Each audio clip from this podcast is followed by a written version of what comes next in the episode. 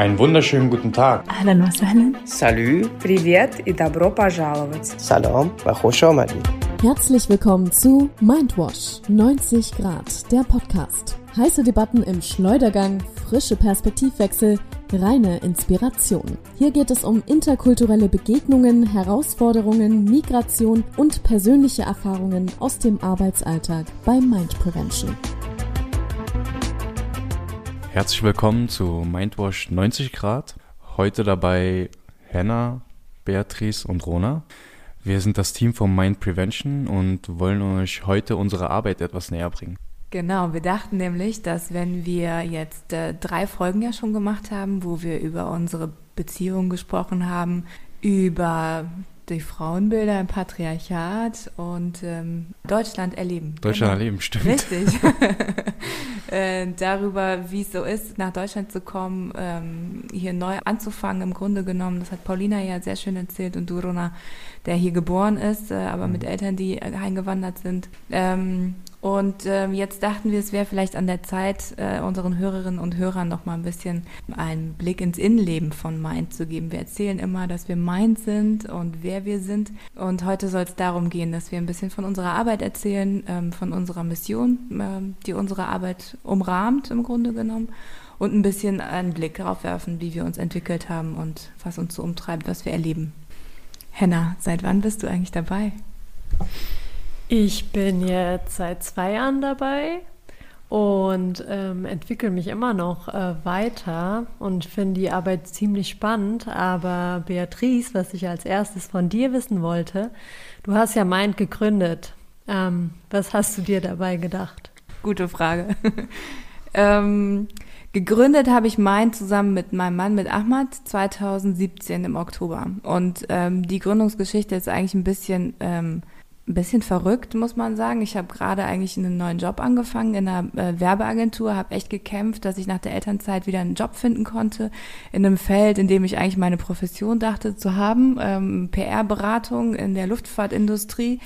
Und ähm, Ahmad kam, ich glaube, es begann so im, im ja, Fe- Früh, Frühjahr, Sommer 2017 und hat erzählt, dass er Kontakt hat mit einer aus dem Justizministerium in Bayern, die unbedingt ein Präventionsprojekt starten möchte in den Gefängnissen in Bayern. Und das klang total gut. Und er hat mit, ähm, mit Jömmers und mit Asman, die ihr ja auch schon im Podcast kennengelernt habt, ähm, begonnen, dieses äh, Projekt irgendwie zu entwickeln, gemeinsam mit ihr. Es gab verschiedene Termine, wo die sich getroffen haben. Dann haben die auch so einen Pilot-Workshop mal gemacht in einem Gefängnis und sind dort wieder zurückgekommen. Und dann sagte er, ja, jetzt eigentlich für jetzt das Projekt steht. Also das Einzige, was wir jetzt noch brauchen, ist eine Organisation, weil sie können mir das als Einzelperson nicht geben. Und ähm, ich sage, ja, okay, und? Ja, wie wäre es denn? Also wollen wir das nicht zusammen machen? Und wir hatten vorher schon immer wieder mal die Idee, irgendwas gemeinsam zu machen und wir haben auch viele Artikel davor schon zusammengeschrieben und so, aber dann tatsächlich zu sagen, okay, dafür müsste ich meinen Job kündigen, den ich gerade mir erkämpft habe, wo ich noch nicht mal die Probezeit durch habe. Mhm sich finanziell mit dem Mann auch komplett irgendwie zu verbandeln, weil heiraten ist das eine, aber finanziell und auch mit dem Business sich dann auch noch da verbünden, boah, also hat mir echt Angst gemacht. Und ähm, hat dann einige Gespräche gebraucht, auch mit äh, Gülden, also schöne Grüße gehen raus an dich, liebe Gülden, ähm, um tatsächlich, dass die Idee ein bisschen konkreter wurde und auch auf verlässlichere Füße sich gestellt hat. Ähm, und dann kam noch dazu, dass eben das Sozialministerium die Idee aufgegriffen hat und von dort ein Kontakt kam, die gesagt haben, wenn ihr im Gefängnis dort startet, dann macht doch das gleiche Präventionsprojekt ähm, bei den Leuten vorher, bevor sie ins Gefängnis kommen, also in den Berufsschulen am besten mit den Geflüchteten. Und so wurde es plötzlich innerhalb von wenigen Wochen sehr konkret, dass wir eigentlich eine Firma gründen können und die Finanzierung für mindestens mal zwei Jahre soweit sicher sein könnte, dass wir eben diese beiden Projekte machen können. Ich also dann zu meinem damaligen Chef gelaufen, gesagt, hier tut mir leid, ich kündige. Und der hat mich angeguckt. Der hat gesagt, du bist, bist du wahnsinnig? Bist du wirklich besch Ich kann dir hier alles anbieten. Du kannst hier Geschäftsführerin werden. Du kannst hier alles werden, was du möchtest. Aber dich mit deinem Mann und in dem Themenfeld der hat doch schon Personenschutz, was willst du? Also ihr habt eine kleine Tochter, denkt an die Familie, das geht so nicht. Habe ich gesagt, ja, ist okay, du hast alles recht, das stimmt. Und ähm, aber ich habe das Gefühl, ich muss das probieren, ich muss das ausprobieren. Und ähm, dann sind wir ins kalte Wasser gesprungen und haben das Ding gegründet, ähm, mit allem, was dazugehört. Und das erste Jahr war die Arbeit am Küchentisch zu Hause im Grunde genommen, noch ohne Büro. Ähm, alle, die äh, mit uns gearbeitet haben, also es waren ja nicht viel, es war eine überschaubare Größe, es waren drei Leute und Ahmad, ähm, das zu koordinieren, dann eben einfach die ganzen, ähm, ja, alles, was ich vorher schon mal gemacht hätte, mit einer Firma gründen, Internetseite aufbauen, das Branding irgendwie gestalten ähm, und auch mit den ähm, Finanzgebern damals dann die Finanzpläne ähm, zu machen und so es war schon ein cooles Gefühl, weil es einfach der eigene Chef zu sein und selber zu bestimmen, ist äh, wirklich ein großes Geschenk, was ich auch bis heute sehr, sehr schätze. Wenn ich an dieses 2017, wir sind heute 2021, also gerade mal vier Jahre später zurückdenke, kommt mir das echt vor wie so ein altes Zeitalter irgendwie.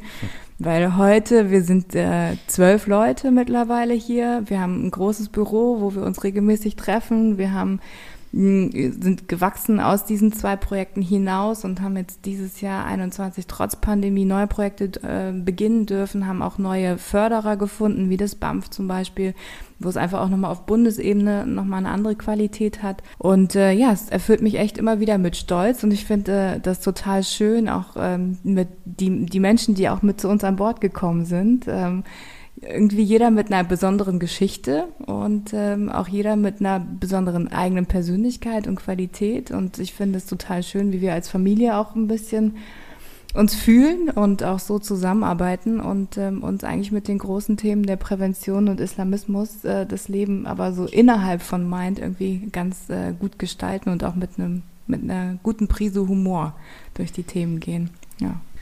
Wenn du Humor sagst, dann muss ich an mein Bewerbungsgespräch denken. Ich kam hier rein und dachte, okay, also irgendwie sollte das ja ein bisschen ernster ablaufen. Aber alle machen Scherze und man versteht sich so schnell. Also da habe ich mich sofort wohlgefühlt und ähm, ja, obwohl wir eigentlich oder gerade, weil wir so intensive Themen haben, brauchen wir das, glaube ich, auch, diesen Humor. Also wenn wir den nicht hätten, dann äh, würden wir schon ziemlich depri sein, finde ich. Ich glaube, also gerade bei uns im Team, wenn du kein dickes Fell hast, ist schon schwierig, weil sobald du hier in den Raum reinkommst, werden Witze über dich gerissen. Und da musst du, glaube ich, also es macht echt Spaß. Ich muss wirklich sagen, ich bin jetzt seit letztes Jahr September dabei, also noch nicht so lange, aber ich kenne halt Ahmad schon zehn Jahre wegen dem äh, Heroes-Projekt, bei dem wir zusammen wo Ahmad mein äh, Gruppenleiter war, mit 16, von 16 bis 25 war ich da.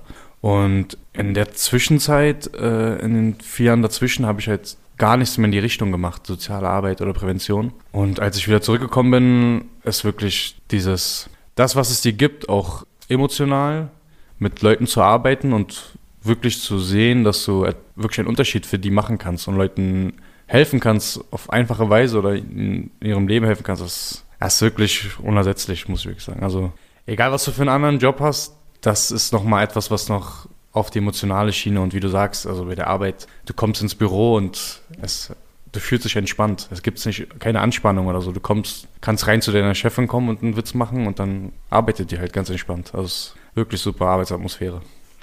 Muss man auch nochmal sagen. ja, das freut mich, weil natürlich äh, versuchen wir das, was wir transportieren oder was so eigentlich die, der, der Grundsatz ist, weshalb wir auch äh, die Projekte ja begonnen haben, ist ja Demokratieförderung. Das ist immer so ein sperriges Wort. Die Frage, was steckt eigentlich dahinter? Wie kann man eigentlich das alles mit Leben füllen? Ähm, und eine der großen Fragen ist tatsächlich für mich Beteiligung und irgendwie ähm, Verantwortung zu übernehmen und auch gesehen zu werden und eine Form von Gleichberechtigung auch. Also jetzt natürlich auf jeden Fall zwischen den Geschlechtern, aber auch zwischen Menschen, die mehr Macht haben und weniger Macht haben. Und das ist etwas, was ähm, für mich total wichtig ist, dass wir das hier bei uns leben. Ähm, denn ich glaube, nur wenn wir es auch für uns selber leben, dann können wir es auch wirklich authentisch nach außen hin transportieren. Ähm, was ist denn unsere Kernaufgabe? Wir sagen immer Prävention, aber ich weiß nicht, wie viel sich die Hörerinnen und Hörer darunter vorstellen können. Vielleicht könnt ihr, Henna und äh, Rona, noch mal ein bisschen erzählen. äh, was wir eigentlich konkret machen mit Prävention und mit und an welchen Themen wir arbeiten. Das ist jetzt eine sehr allgemeine Frage, aber ich glaube, ihr schafft das. Ja, also wenn ich auch Leuten erzähle, dass wir Islamismusprävention äh, betreiben, dann äh, denken viele zunächst mal, dass wir direkt mit radikalen Menschen arbeiten, was ja nicht der Fall ist, sondern ähm, wir arbeiten ja mit den Themen, die halt dazu führen können, ähm, im persönlichen Umfeld, in der Familie, dass jemand radikal wird, also Risikofaktoren sozusagen, über die wir vorher schon sprechen, ähm, was in den Familienstrukturen der Fall ist, zum Beispiel eine autoritäre Erziehung, Gewalt in der Erziehung. Ähm, bestimmte Geschlechterrollen, die einen beschränken können, ähm, dass man nicht selbst, selbstbestimmt leben kann. Ähm, was haben wir noch für Themen? Antisemitismus behandeln wir in unseren Workshops. Aber das Ding ist, Demokratieförderung, das klingt halt auch erstmal so politisch. Ne? Ich finde, wenn wir in den Workshops sind, ähm, wir sprechen über diese Themen, wir sprechen über Menschenrechte, aber halt nicht auf so einer abstrakten Ebene. Das ist so, was bedeutet das für dich persönlich? Und äh, was bedeutet das emotional für dich? Und ich finde, das ist nochmal ein besonderer Zugang, den wir auch dadurch haben. Ja, da stimme ich dir vollkommen zu. Und ich glaube, was ähm, noch sehr wichtig ist bei unserer Arbeit, ist, also was uns auch unterscheidet zu vielen anderen, ist, dass wir, wir geben keine Wertung bei unseren Workshops ab. Das heißt, was viele meiner Familie dachten, ist, dass wir denen dann erklären, wie sie sich hier zu verhalten haben und was gut ist und was schlecht. Aber was wir machen, ist einfach nur auf Augenhöhe mit ihnen zu diskutieren. Das heißt, wenn sie eine andere Meinung haben, würden wir sie, ihnen unsere nicht aufzwingen. Aber wir versuchen sie dazu zu bringen, selber zu reflektieren. Und viele von den, auch viele von den Jugendlichen, mit denen wir arbeiten, die haben halt nie von zu Hause aus die Mittel bekommen, selbst zu reflektieren, sondern für sie war es immer, das ist vorgegeben das wurde so gesagt, das muss ich befolgen, ansonsten bin ich respektlos. Und wir versuchen halt zu vermitteln, dass du deshalb nicht respektlos bist, sondern du wirklich probieren musst, alles, was die Leute sagen, auch anzunehmen und selber zu reflektieren und dann damit zu arbeiten. Und nicht einfach nur Dinge anzunehmen und sie als Gesetz zu sehen. Ja, genau. Also das finde ich, äh, äh, spiegelt auch so unser Motto wieder, wenn wir immer sagen, Freiheit beginnt im Kopf. Mhm. Denn das, was ich erlebe, ähm, ist eben, dass häufig Menschen viele Schranken im Kopf haben für sich selber, wie ähm, wie kann mein Leben überhaupt aussehen zum Beispiel. Also wenn wir jung, wir arbeiten ja viel mit den ähm, ja, junge Heranwachsenden im Grunde genommen, so im Alter zwischen 16 und Mitte 20. Und in dieser Phase ist man ja sehr stark damit beschäftigt, sich zu überlegen, wie soll mein Leben aussehen, wie will ich das gestalten, was möchte ich mal sein, wenn ich groß bin, im Grunde genommen. Ne? Ähm, und da haben eben häufig die jungen Menschen sehr ähm, sehr beschränkte Bilder im Kopf von dem, was sie sich selber erlauben, äh, was sie sich, welche Träume sie sich erlauben im Grunde genommen von sich selber. Und ähm, ich finde es immer wieder erstaunlich, wenn ähm, die mit offenen Augen kommen und sagen, wow, ihr habt studiert, wie macht man das, wie geht denn das? Ich dachte, ich kann das gar nicht. Und äh, du bist auch erst seit so und so vielen Jahren in Deutschland, deine Sprache klingt so, als würdest du hier geboren sein.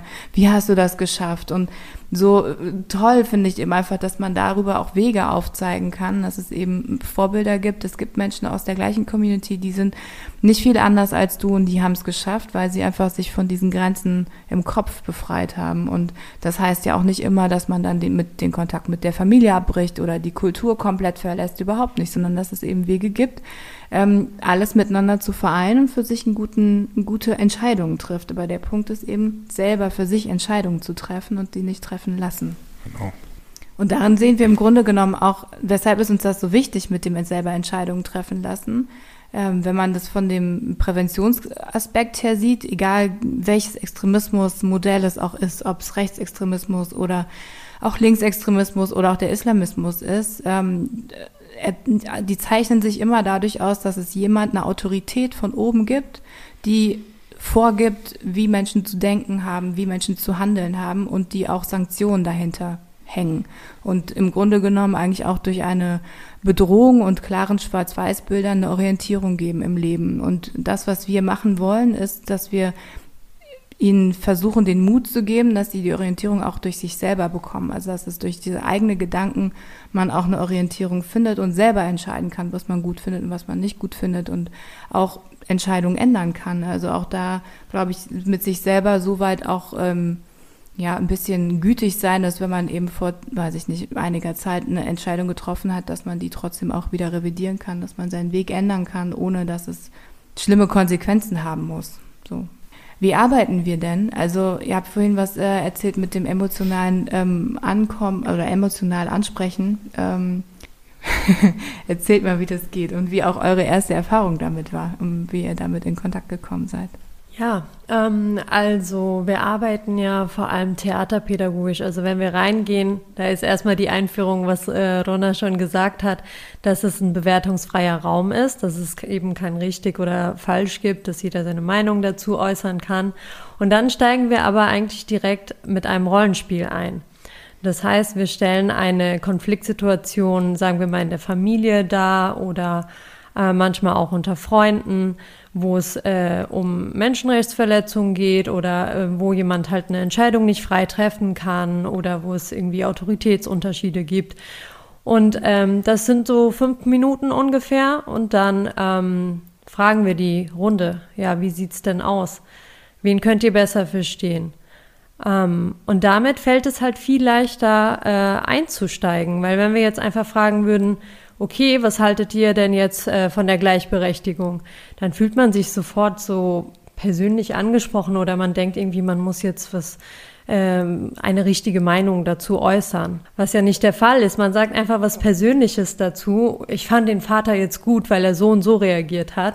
Und darüber können wir dann auch ähm, zu der Einstellung gelangen und vielleicht auch manchmal so Widersprüche in der Einstellung äh, entdecken, wodurch es uns halt auch leichter fällt, die aufzuzeigen. Also du, du denkst da, du fühlst anders, aber du, du sagst eine andere Meinung dazu. Also das merken wir halt auch manchmal, dass ähm, zum Beispiel bei manchen Themen ähm, es auch so Abspaltungen gibt. Ja, in Deutschland ist es ja so und so. Also man, die Teilnehmer versuchen sozial erwünscht zu antworten, aber eigentlich haben sie selber andere Wünsche. Und das ist halt dann total spannend, das aufzuzeigen. Also dadurch fällt es halt auch leichter durch diese Methode. Das stimmt auf jeden Fall. Also wie Henna schon sagte, so, äh, das Witzige ist noch, wenn sie vor allem diese sozial erwünschten Dinge sagen und ähm, probieren sich so weit wie möglich rauszuhalten, dann spielen wir auch manchmal die Rolle und einer von uns nimmt halt wirklich die Gegenmeinung an und wir diskutieren dann auch untereinander. Und wenn die sehen, dass einer die Meinung, die sie eigentlich vertreten, auch vertritt, dann öffnen sie sich auch langsam und probieren dann mit ihm, ja, er hat schon recht, ne? Und dann fangen sie an zu reden und dann so öffnet man auch das Ganze.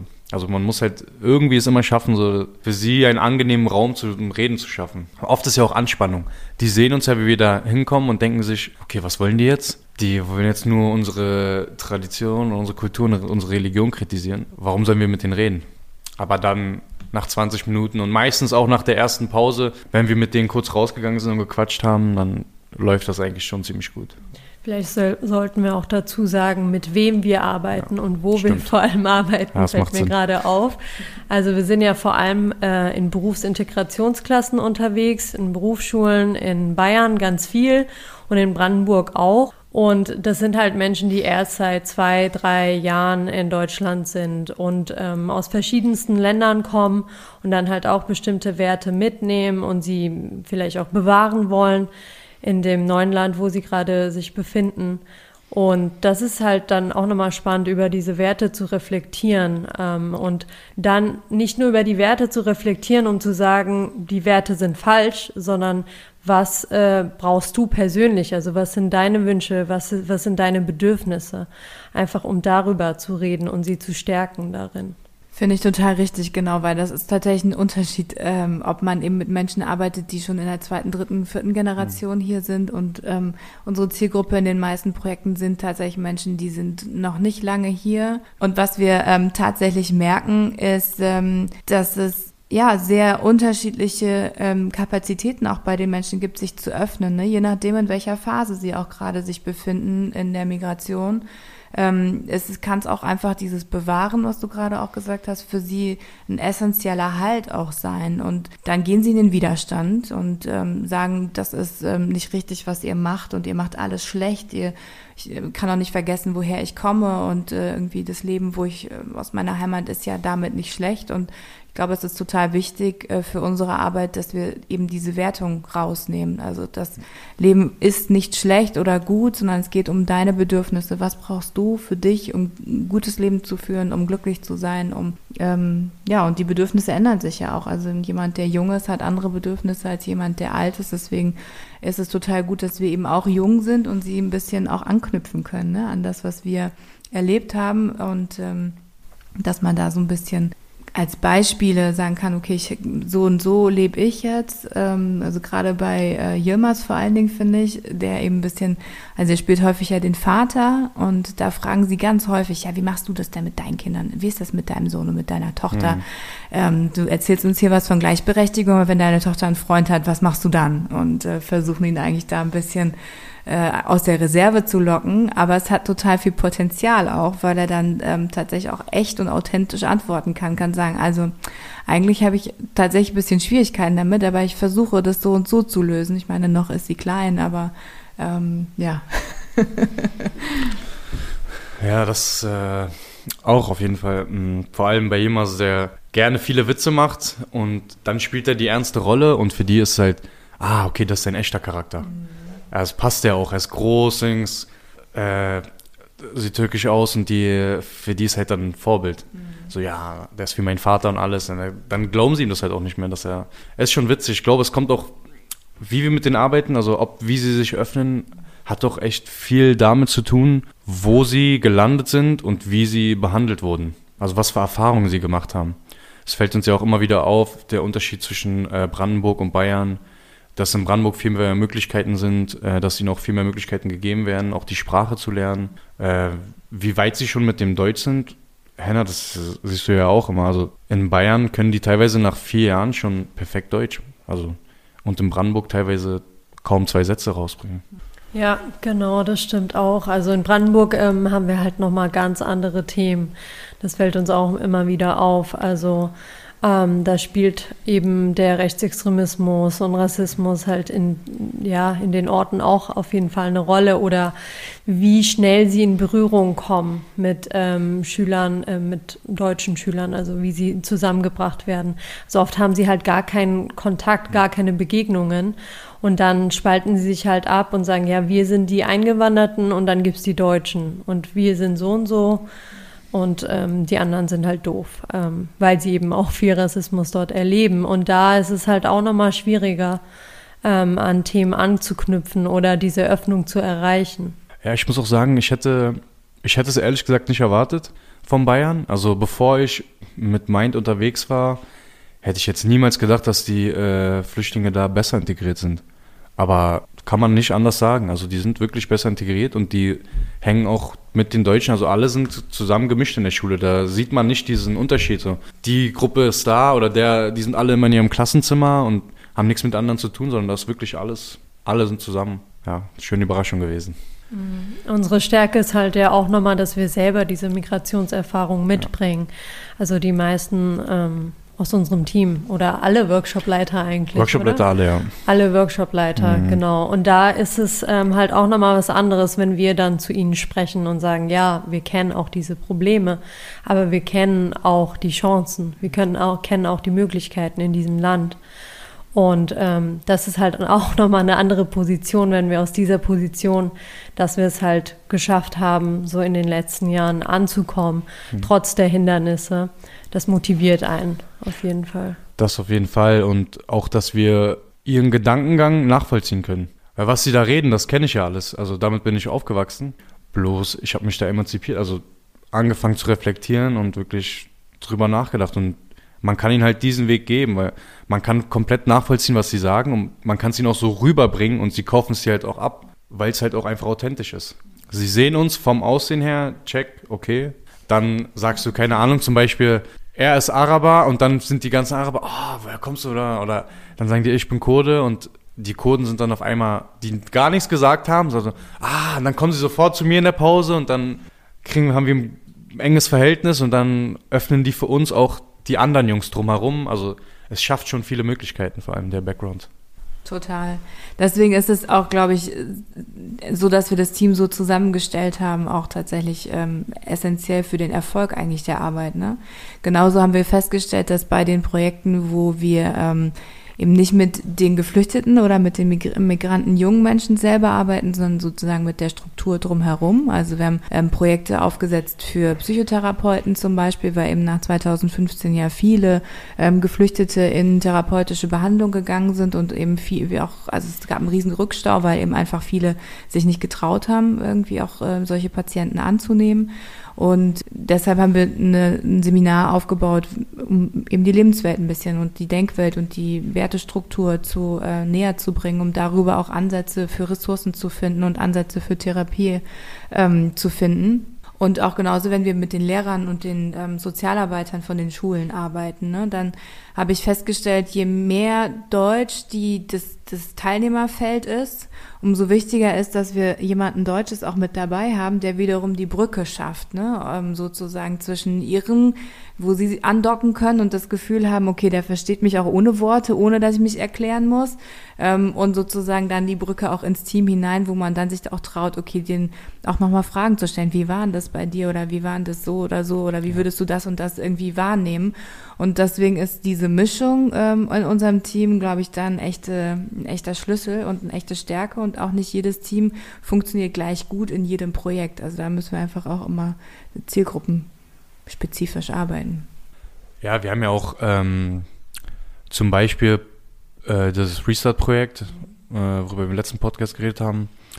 Das ist jetzt ein Projekt, wo nur die Männer zu den Workshops gehen weil natürlich wir mit jungen Männern arbeiten, die im Gefängnis sind und dementsprechend ist es noch nicht teilweise so weit, dass man da Frauen bringen kann, weil da auch unang sie unangenehm sich verhalten einfach. Aber das wäre halt das nächste Ziel, dass wir die Mädels da noch reinbringen und das wäre, glaube ich, auch ein krasser Gewinn, wenn wir das schaffen.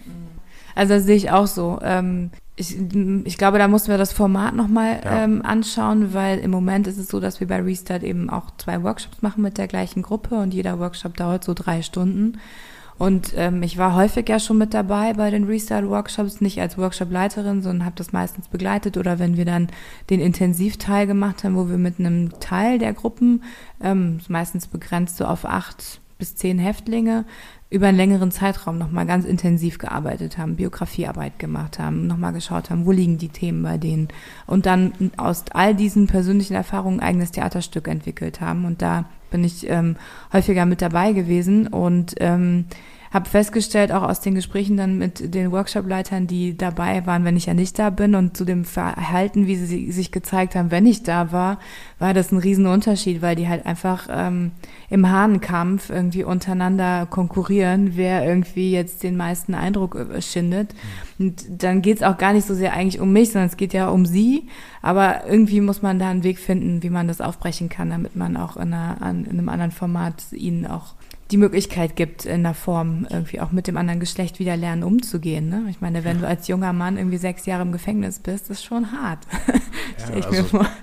Wenn da Mädels, äh, wenn da jetzt, sagen wir jetzt, eine Psychologin oder so vorbeiläuft, was sie teilweise schon für Geräusche machen, dann denkst du dir, okay, die armen Jungs sind halt ein, zwei Jahre eingesperrt komplett und da muss man sich ihnen halt irgendwie leicht beibringen, irgendwie leicht näher bringen. Ja. Wie waren denn eure ersten Eindrücke eigentlich, als ihr angefangen habt, ähm, in den Workshops zu sein? Und dann auch, also hat sich da was verändert von dem, wie ihr es ganz am Anfang wahrgenommen habt? Und jetzt auch, meine, Heiner, du bist jetzt schon seit zwei Jahren äh, total routiniert, ähm, was sich da verändert hat, auch mit dir vielleicht selber verändert hat. Also wie du auf manche Sachen reagierst oder das auch mitnimmst, was es dir gibt, woraus ziehst du den Sinn? Weil ich, manche Leute fragen uns auch, okay, ihr seid da zweimal, drei Stunden und dann geht ihr und dann wisst ihr überhaupt, was ihr da angerichtet habt? Oder wisst ihr, ob ihr überhaupt irgendwas bewirkt habt? Also wie, wie geht, gehst du um mit den Fragen?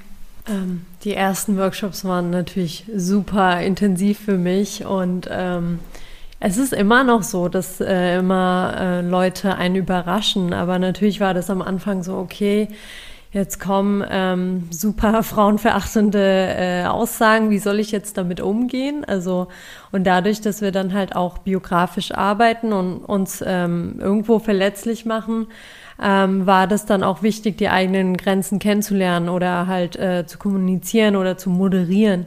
Ähm, das ist ja auch nochmal wichtig. Also da habe ich, glaube ich, viel dazu gelernt, wie man äh, eben Gruppen moderiert, wie man sich halt auch ähm, in einer Rolle bewegen kann und ähm, wie man zum Beispiel auch Erfahrungen anders erzählen kann und ähm, ja, also ich finde es heute auch immer noch ähm, super spannend, äh, wie unterschiedlich Menschen sind und dass wir, obwohl es bestimmte Muster gibt, ähm, gibt es halt immer wieder neue Sachen und das macht mir halt super viel Spaß. Aber was mir halt auch den Sinn gibt, wenn du nach dem Sinn fragst, ist es, dass wir schon diese Denkprozesse auch beobachten, ähm, wenn wir die Workshops geben und da bestimmte Perspektiven aufzeigen, dann merkt man halt auch, dass sie die Teilnehmer berühren und dass sie oft ähm, nicht diesen Raum hatten, äh, über solche Themen zu sprechen und äh, sich super freuen.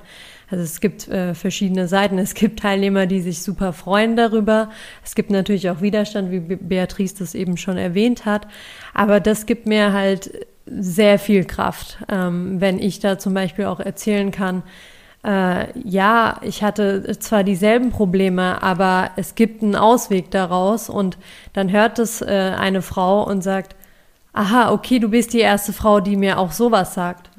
Und sie nimmt dadurch halt was mit. Und ähm, ich, ich hatte das ja auch. Ich hatte ja auch bestimmte Menschen, die mich inspiriert haben und äh, woraus ich halt eben die Motivation, äh, die Kraft und den Mut hatte, irgendwas an meinem Leben zu verändern. Und diese Impulse, die kommen an. Also das merken wir auch manchmal, obwohl wir nur so zweieinhalb, drei Stunden unterwegs sind, merken wir, dass diese Impulse ankommen. Und das, ähm, ja, das gibt mir den Sinn.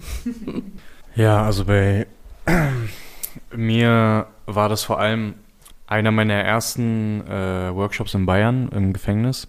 Ich muss sagen, es war am Anfang also mental schon sehr schwierig, weil wir arbeiten halt so, wir öffnen ihn uns auch. Also wir geben ihnen sehr viel Privates preis. Also wir arbeiten auch unsere Vergangenheit selber auf während der Workshops. Und so öffnen sich natürlich auch mehr und man hört teilweise wirklich vor allem im Gefängnis harte Lebensgeschichten, also harte Umstände, warum sie da überhaupt sind, äh, was in ihrem Leben passiert ist in den letzten Jahren. Man fühlt sich einfach, es ist schwer, es zu verarbeiten. So harte Geschichten hörst du halt normalerweise im Leben nicht. Und dann hörst du die halt von zwölf Leuten auf einmal hintereinander und dann denkst du dir, wow. Und wie willst du denen helfen, weißt du? Und es ist wirklich dringend, diese Hilfe. Also, die brauchen dich. Es ist nicht wie früher in den also als ich noch bei wenn Hughes zum Beispiel als Jugendlicher das ehrenamtlich gemacht habe und es ist nicht so, so, du hilfst denen, du gibst ihnen einen Weg, sondern es ist, die brauchen deine Hilfe jetzt sofort und das siehst du und diese, diese Dringenheit, das wird dir einfach bewusst. Gibt es so ein Wort, Dringe? Ich, ich, wollte Urgency sagen, aber ich, mir ist das deutsche Wort nicht eingefallen. Ähm, ja, und dann ist halt auch am zweiten Tag von, meinem, äh, von meiner ersten Workshop-Tour sozusagen in Bayern, in Gefängnissen äh, kam halt, wollten vier Jungs, mit denen meine Kollegen schon einen Intensivworkshop gemacht haben, wollten sie halt nochmal treffen. Und äh, der Gefängnisleiter hat extra veranlasst, dass sie einen Raum kriegen, um nur mit ihnen zu reden. Und dachte ich mir, okay, also was passiert da? Sind reingegangen, die Jungs haben sich mit denen getroffen und man hat wirklich gemerkt, diese Herzlichkeit und die Dankbarkeit, die die Jungs meinen Kollegen gegenüber hatten, das war echt nochmal für mich so ein das hat nochmal alles geöffnet. So, du hast wirklich gesehen, wie du denen eigentlich hilfst. Und wie die Jungs hier sind, die sind geflüchtet, landen auf einmal im Gefängnis, kenne ich die Gesetze. Sie sind hilflos. Und dann waren meine Kollegen für diese Jungs zum Beispiel so ein kleines Licht. Und sie waren schon emotional an die so gebunden, dass sie auch mit ihnen noch geschrieben haben und E-Mails ausgetauscht und ihnen wirklich viele Tipps gegeben haben. Und man hat einfach die Dankbarkeit in ihren Augen gesehen. Und das war so, wow, das ist eine erstrebenswerte Sache.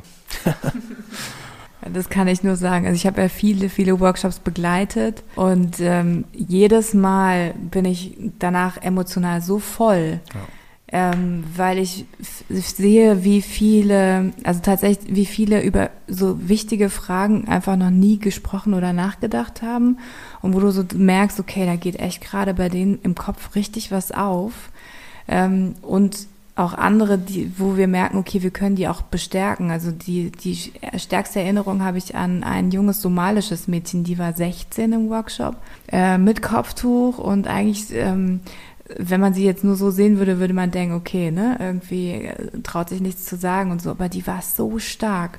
Die, ihre Familie hat sie nach Deutschland geschickt mit 14 von Somalia, einfach durch die Wüste und ich weiß nicht, was sie alles erlebt hat, aber ich glaube, es war nicht schön. Ähm, aber die hat dadurch so eine Kraft entwickelt, dass sie gesagt hat, ich will mein Leben hier gestalten. Meine Familie hat mich hierher geschickt. Ich werde nicht mich darum bemühen, dass meine Eltern hierher kommen. Was sollen die hier in Deutschland? Mein Vater ist Hirte. Der wird die Sprache nie im Leben hinbekommen. Der wird mit den Schuhen nicht klarkommen. Der wird mit dem Asphalt auf der Straße, die sind einfach in einer anderen Welt und ich würde ihnen nichts Gutes tun, würde ich sie herbringen. Aber was ich tun möchte, ist, dass ich hier eine Ausbildung mache, dass ich hier anfange zu arbeiten und dann kann ich Geld schicken und dann kann ich ihnen besser helfen, als würde ich sie auf diese Reise hierher bringen. Und diesen Satz mit 16, boah, das fand ich so unglaublich. Ähm, und viele andere in dem Workshop, die waren sehr still, als sie das gesagt hat. Und du hast gemerkt, dass bei manchen so das wirklich auch Gehalt hat, so, okay, ist das jetzt das Richtige, was ich mache? Weil viele sind natürlich damit beschäftigt, über den Familiennachzug in irgendeiner Form ihre Eltern zu holen und dann auch gerade in dieser Phase mehr Zeit eigentlich da reinstecken, als in ihre Ausbildung und darin in ihr, ihr Leben hier aufzubauen. Und ähm, das fand ich ähm, bei ihr echt bemerkenswert. Und die hat auch dann nachher den Vater in dem Rollenspiel gespielt ähm, weil sie immer dann gekämpft hat, gesagt hat, dieser Vater ist nicht gut, der ist so autoritär, der verbietet alles und der will eigentlich das Beste, aber er macht es nur mit Wut und nur mit äh, bösen Gefühlen. Und ähm, dann haben wir sie den Vater spielen lassen, was auch da so ungewöhnlich war. Aber die hat es so toll gemacht. Sie hat so tolle Worte gefunden zu dem Sohn, um ihn zu ermutigen, was auf, aus seinem Leben zu machen in dem Rollenspiel. Ähm, also sie war echt so ein leuchtender Leuchtturm für den ganzen Workshop. Ja, das ist auch super spannend, wenn eine Person äh, so richtig stark auftritt in den Workshops. Und das nutzen wir dann halt eben auch ähm, für die Rollenspiele, dass äh, diese Person eben eine Alternative spielt mit ähm, einer Person, also mit, mit einem Workshopleiter von uns. Und ähm, dass wir darüber dann nochmal diskutieren, wie fandet ihr jetzt diese Situation? Und äh, das ist ja auch, äh, du hast ja Vater-Sohn erwähnt, äh, bei dem Rollenspiel, da geht's ja darum, dass ähm, der Sohn eben nichts macht, die ganze Zeit nur spielt und dann kommt der Vater rein und fragt eigentlich gar nicht, wie es ihm geht, sondern fängt an, ihn niederzumachen und sehr gewaltvoll. Ähm, die Sprache ist sehr gewaltvoll, aber man spürt auch die körperliche Bedrohung. Und ähm, ja, und äh, das Spannende ist halt auch, wenn wir diese Alternative spielen und dann jemand einen netten Vater spielt und äh, wir fragen danach, hey, wie, wie fandet ihr denn diesen Vater? Dann ist es erstmal so, ja, der war viel zu nett. Das war wie ein deutscher Vater. Also das, das können Sie sich gar nicht vorstellen, dass ein Vater auch mal nett sein kann. Ähm, und dann darüber auch zu reden, warum das so ist, warum wir das jetzt nur als Deutsch abstempeln und ob wir uns das nicht auch gewünscht hätten, dass wir ähm, solche Eltern haben. Und das, dann sagen wir auch zum Schluss, okay, es geht nicht darum, dass ihr eure Eltern jetzt verändert oder eure Eltern böse findet, sondern ähm, ja, sie haben auch gewisse Sachen erlebt und äh, sind eben so, man kann versuchen, sich zu emanzipieren, die eigenen Entscheidungen durchzusetzen, aber dass ihr auch vielleicht darüber nachdenkt, wie ihr das dann machen wollt, weil ihr seid jung, ihr seid bald auch in der Position und dann könnt ihr in der nächsten Generation etwas verändern. Vor allem, dass sie realisieren, zu was so ein Vater, also so ein Verhalten teilweise führt, für, für das Kind. Weil das Kind, also vor allem, wir wissen ja auch sofort, bei dem Rollenspiel mit dem Vater, der Sohn, guckt dem Vater nicht einmal ins Gesicht. Und zum Beispiel, wenn wir in der Klasse sind mit äh, Deutschen, mit Deutsch, also in der Schulklasse mit so Deutschen und Flüchtlingen gemischt, da ist immer so, die Deutschen dann, ja, der hat gar keinen Respekt vor seinem Vater. Aber sie verstehen halt nicht, dass bei uns so ist, du guckst ihnen nicht ins Gesicht, weil sonst endet nicht gut. Und die äh, Jungs wissen halt alle, ey, nee, der ist super respektvoll. Und wozu was halt oft führt, ist, dass du da nichts sagst und auf den Boden kommst, aber irgendwo musst du ja die Emotionen rauslassen. Und dann gehst du raus und dann machst du halt da den großen Macker oder was auch immer. Und es ist immer eine Spirale, die sich nie ändert. Also immer einer ist laut, du frisst es, dann wirst du auch laut, dann ist, brauchst einen gesunden Weg, damit es alles zu verarbeiten. Ähm, bei dem Projekt, was wir äh, mit den äh, Psychotherapeuten machen, Mm, fand ich es ähm, total spannend, wie auf unsere Thesen über die patriarchalen Strukturen, also das, was wir jetzt ja gerade geschildert haben, so wie eben eine patriarchale Struktur aufgebaut ist, mit dem Mann eben immer als sozusagen Oberhaupt und äh, die Frau, die als Hüterin der Werte und der Erziehung äh, fungiert und dann die Söhne und die Töchter, die auch wieder ihre äh, gewissen Rollen erfüllen müssen. Ähm, und wir haben da den Vortrag gemacht und da gab es echt Widerstand. Ne? Also Henna, das hat dich am meisten getroffen. Vielleicht sagst du doch mal was dazu. Ich fand es echt äh, bemerkenswert. Ja, fand ich auch erstmal. Ähm, es ist halt manchmal echt schwierig, mit unseren Themen auch umzugehen, weil es ist eben teilweise noch so, dass es ähm, ja, dass diese patriarchale Strukturen ähm, fortwirken und ähm, das erleben halt Leute halt immer noch in der zweiten Generation, in der dritten Generation, weil eben darüber nicht reflektiert wird. Und wenn man eben darüber dann sprechen will, zum Beispiel bei so einer Fortbildung, ähm, dann dadurch, dass es ein politisches Thema ist mit der, mit der Migration, kommt halt oft, ja, aber ihr stellt jetzt nur Stereotype dar. Das sind doch nur Klischees. Das kann gar nicht die Wahrheit sein. Und ähm, dann wird es oft so delegitimiert, also dass es dann irgendwie gar keinen Platz hat, dass man gar nicht darüber reden sollte, weil man damit nur irgendwelche äh, Vorurteile reproduziert, ähm, was ich äh, super schade finde und irgendwo auch verletzend, weil es dann ja gar keinen Raum gibt, wo wir über solche Themen reden können und wo wir halt ähm, ja solche Herausforderungen in der Community, solche Konflikte einfach überhaupt nicht bearbeiten können. Und gerade bei den Therapeuten, deswegen hat es mhm. mich so aufgeregt, weil ich mir gedacht habe, okay, bei den Therapeuten sitzen eben diese Menschen, die unter patriarchalen Strukturen leiden. Ähm, seien es äh, Jungs, äh, die unter einer gewaltvollen, harten Erziehung leiden oder Mädels. Ähm, und da muss man eben dafür sensibilisiert werden. Und es geht nicht anders, als dass wir darüber sprechen. Nee, also das muss ja echt eine Wut in dir verursachen, oder Henna? Also wenn ich das schon höre, dass du dir, dass ihr das als mit dem Background, ja, als Psychologe anderen Psychologen erklärt und sie anstatt irgendwie probieren, das aufzunehmen, das zu delegitimisieren, das mhm. also es macht mich schon sauer, wenn ich so höre, wäre ich schon aggressiv.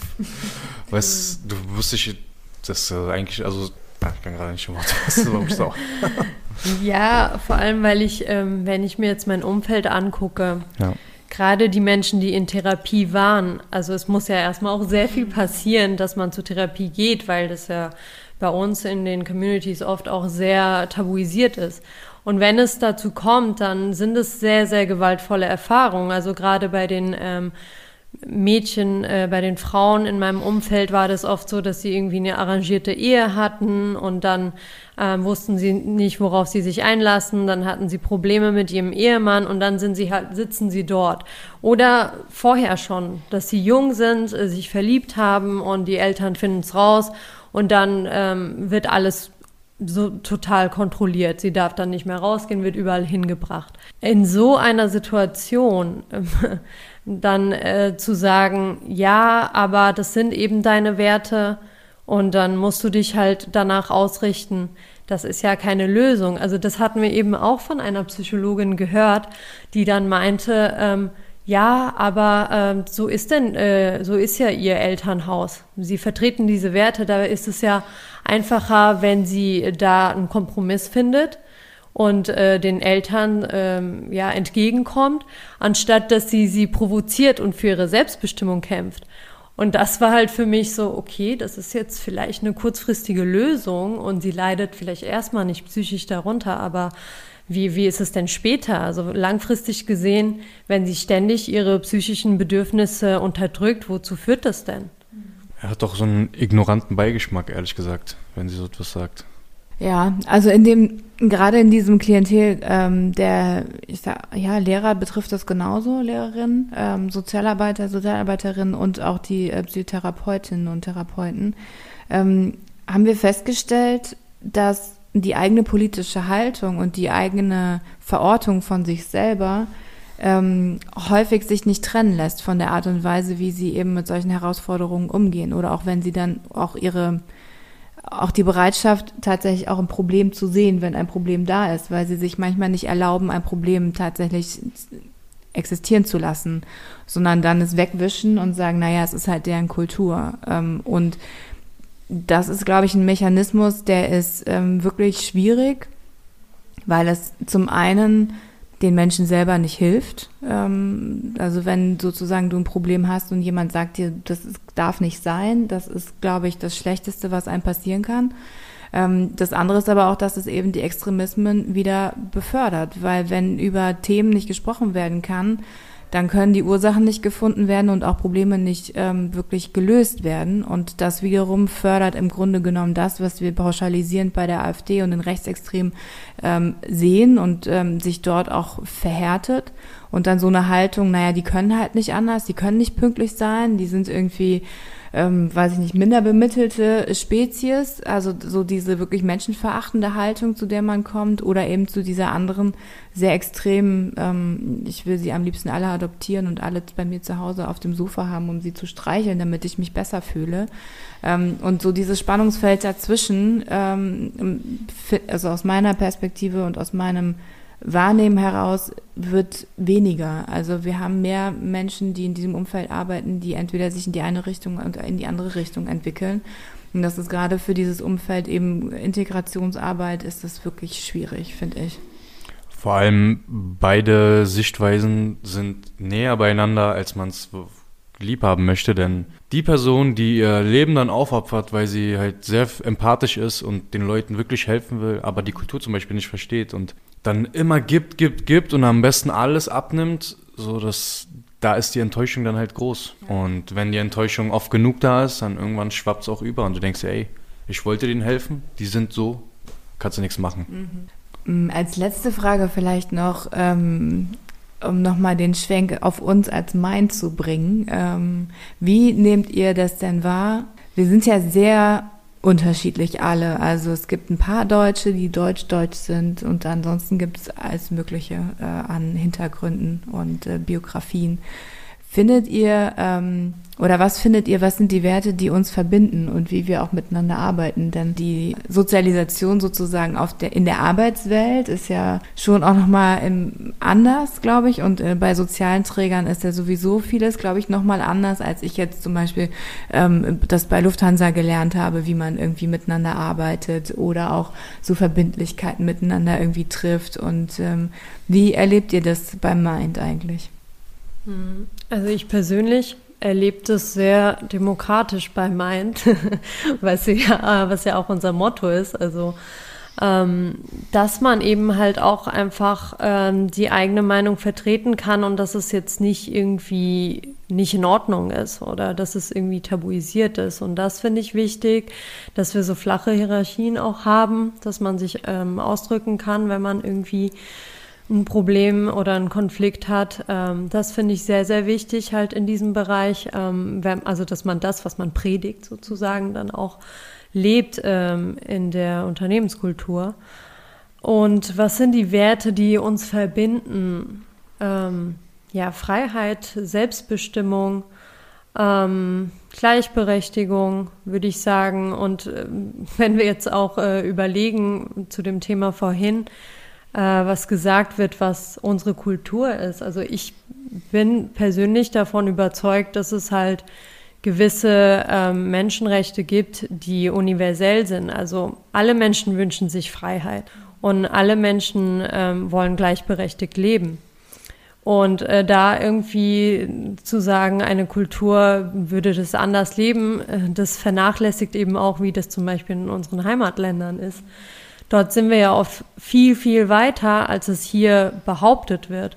Und das ist halt auch irgendwie, ja, total ignorant, wie Ronald das eben schon gesagt hat.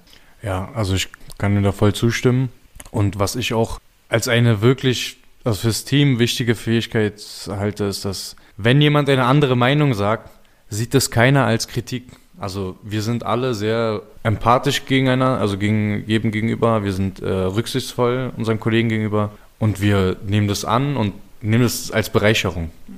Und sowas sieht man halt nicht oft, weil oft sind Egos involviert und dann will jeder seine Sache durchbringen. Aber bei uns ist wirklich, jeder wirft was rein, dann überlegen wir alle, hm, wie wir es am besten für uns alle und dann entscheiden wir. Und sowas sorgt einfach auch für eine entspannte Atmosphäre.